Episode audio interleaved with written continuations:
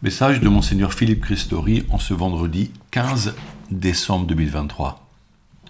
Jésus, montre-nous la lumière et la bonté et ta bienveillance bouleversante. Au milieu de l'Avent est célébré le dimanche de la joie. Nous trouvons dans le récit des pèlerins d'Emmaüs une expression merveilleuse.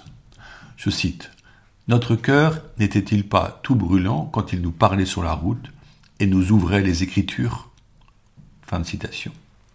En effet, les deux compagnons qui s'en retournaient à pied de Jérusalem vers la campagne, totalement effondrés par la crucifixion de leur Maître Jésus, expérimentaient une joie inattendue en écoutant l'inconnu qui les avait rejoints et qui prenait le temps de relire les prophéties annonçant un Messie souffrant qui ressusciterait.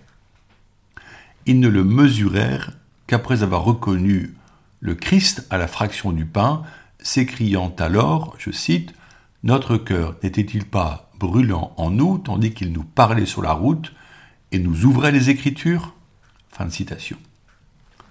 Le temps de l'Avent nous offre de lire le prophète Isaïe et les évangiles qui dévoilent le projet divin dont l'accomplissement s'opère par l'incarnation du Verbe divin en Marie, ce que nous célébrerons à Noël. Il est profitable d'accueillir la joie de ce dimanche. La liturgie le signifie par la couleur rose des chasubles, en vivant cette journée de manière originale afin de cultiver notre joie. Ne faisons-nous pas l'expérience que la joie grandit quand elle est partagée? Pourrons-nous nous retrouver avec des proches, des amis, des paroissiens, pour un temps convivial et une lecture de la parole de Dieu? Pouvons-nous, dès ce jour, penser à ceux et celles qui seront seuls et pallier d'une manière ou d'une autre à leur solitude? Voici un chemin d'amour authentique, car il est écrit Il n'est pas bon que l'homme soit seul. Notre joie commune sera un reflet de la joie trinitaire, puisque nous sommes créés à l'image de Dieu et que nous réalisons notre ressemblance avec lui dans ces échanges d'amour fraternel. Dieu s'est donné jusque dans la mort pour chacun sans exception, et nos rencontres peuvent être des tables ouvertes à toute personne, chrétienne ou non. Chacun a le droit d'entendre les merveilles de Dieu. L'accueil mutuel sera une offrande de soi au nom de Jésus, vécu en action de grâce pour sa présence aimante et pour la joie que l'Esprit donne. C'est dans ce bel esprit de Noël que nous allons visiter les crèches. Beaucoup de paroissiens s'emploient à monter une belle crèche dans l'église de leur village et je souhaite vous encourager à ouvrir les portes de vos églises chaque jour et pendant toute la journée, durant l'avant, car il est fréquent que des personnes désirent y entrer pour découvrir la crèche allumer un cierge pour une personne malade ou décédée, y prier un moment. L'ouverture des églises est décidée par le curé affectataire uniquement, même si le bâtiment est propriété de votre commune depuis sa confiscation en 1905.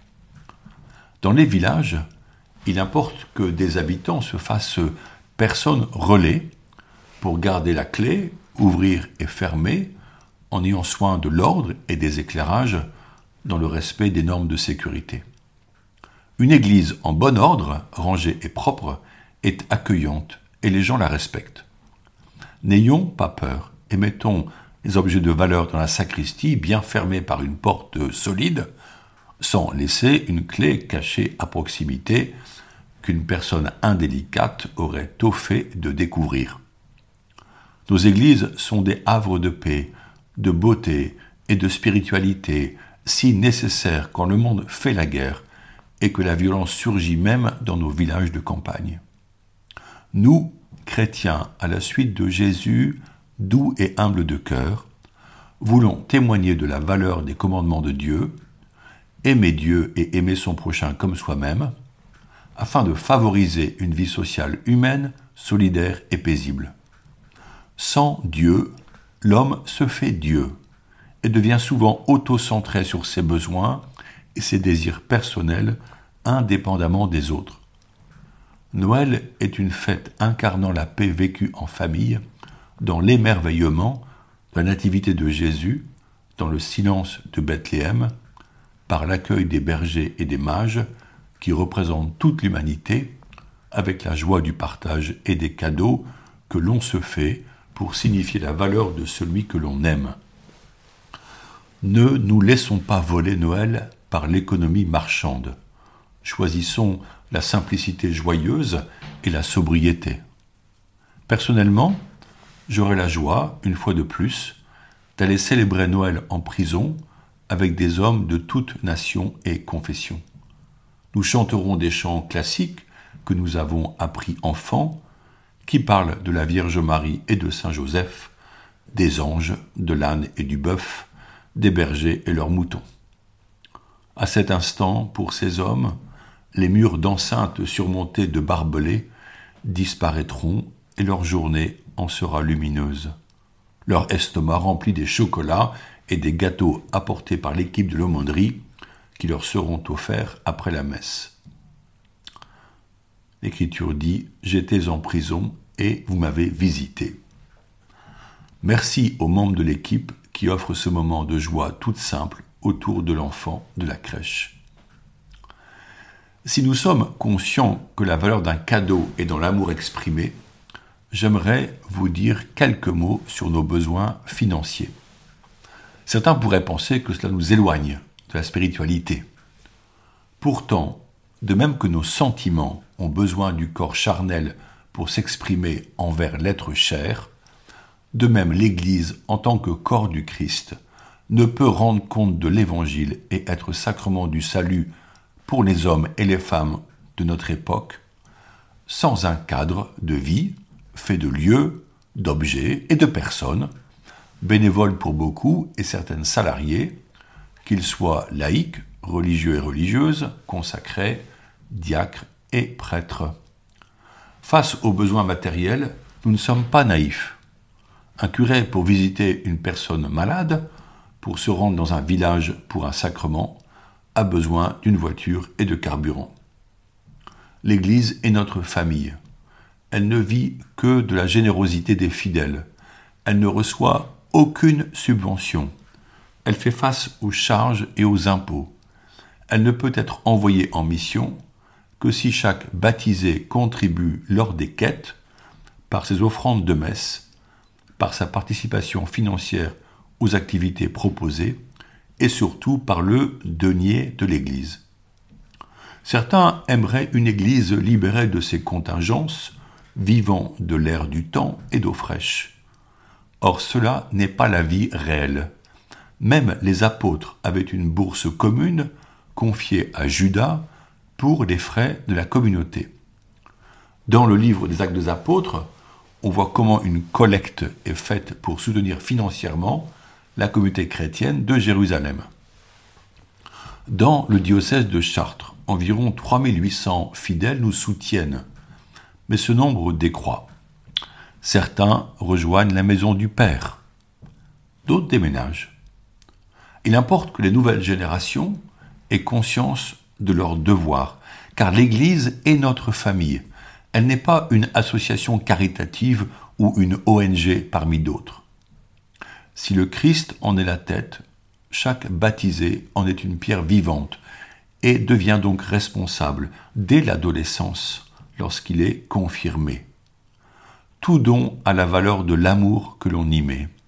Cet amour que l'on doit à Dieu et, dans un même élan, aux frères et sœurs que les paroissiens accompagnent, catéchisent, marient, soutiennent dans les épreuves et le deuil par l'écoute et la présence. L'Écriture parle de la part de Dieu. Elle l'appelle la dîme.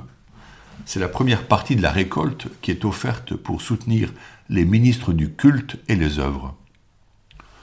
Bien entendu, je vois que beaucoup font un réel effort en ce sens.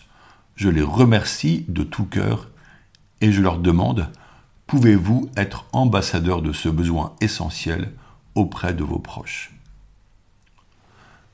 J'aimerais, pour conclure ce message, reprendre quelques lignes de Madeleine Delbrel, extraites de son merveilleux livre La joie de croire, qui n'a rien perdu de sa fraîcheur alors qu'il rassemble ses notes prises entre 1935 et 1964. Elle nous invite à nous sentir concernés par l'annonce de la foi comme le suprême acte d'amour. Je la cite. Ce n'est pas un amour né de la terre que les équipes missionnaires auront mission de vivre et de donner. C'est la charité théologale, c'est l'amour de Jésus-Christ, Fils de Dieu, qui ne croit authentiquement qu'avec l'amour de tous leurs frères en humanité. C'est cet amour, motivé par la foi, qui leur ferait courir le monde entier pour que la gloire de Dieu s'accroisse.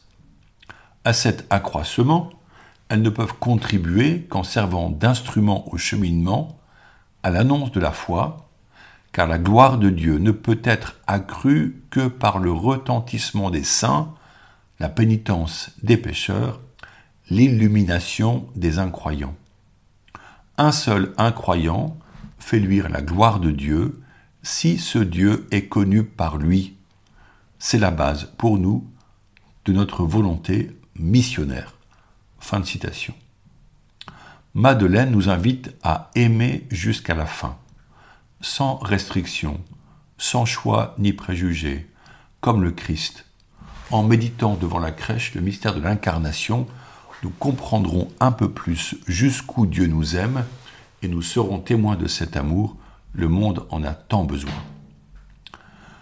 Prions maintenant, si vous voulez bien, pour la paix en Israël et dans le monde, alors que, Noël approche, avec cette prière pour les enfants de Gaza, écrite en 2009 par Bradley Burston, juif travaillant pour le journal Haaretz. Prions. Seigneur, Créateur de tous les enfants, écoute notre prière en ce jour maudit. Dieu que nous nommons le béni, tourne ton visage vers ceux-ci, les enfants de Gaza, afin qu'ils puissent connaître tes bénédictions et ton abri, qu'ils puissent connaître la lumière et la chaleur, où il n'y a maintenant que ténèbres et fumée, et un froid qui resserre et coupe la peau. Tout-Puissant, toi qui as fait des exceptions que nous appelons des miracles, fais une exception pour les enfants de Gaza. Protège-les de nous et des leurs. Épargne-les, guéris-les, Laisse-les vivre en toute sécurité. Délivre-les de la faim et de l'horreur, de la fureur et du chagrin. Délivre-les de nous et des leurs. Donne-leur de retrouver leur enfance volée et leur droit de naissance, qui est un avant-goût du paradis. Bénis ces enfants et garde-les du mal. Tourne ton visage vers eux, Seigneur. Montre-leur comme si c'était pour la première fois la lumière et la bonté et ta bienveillance bouleversante. Regarde-les, Seigneur, laisse-leur voir ton visage, comme et comme si c'était pour la première fois, accorde-leur la paix. À très bientôt.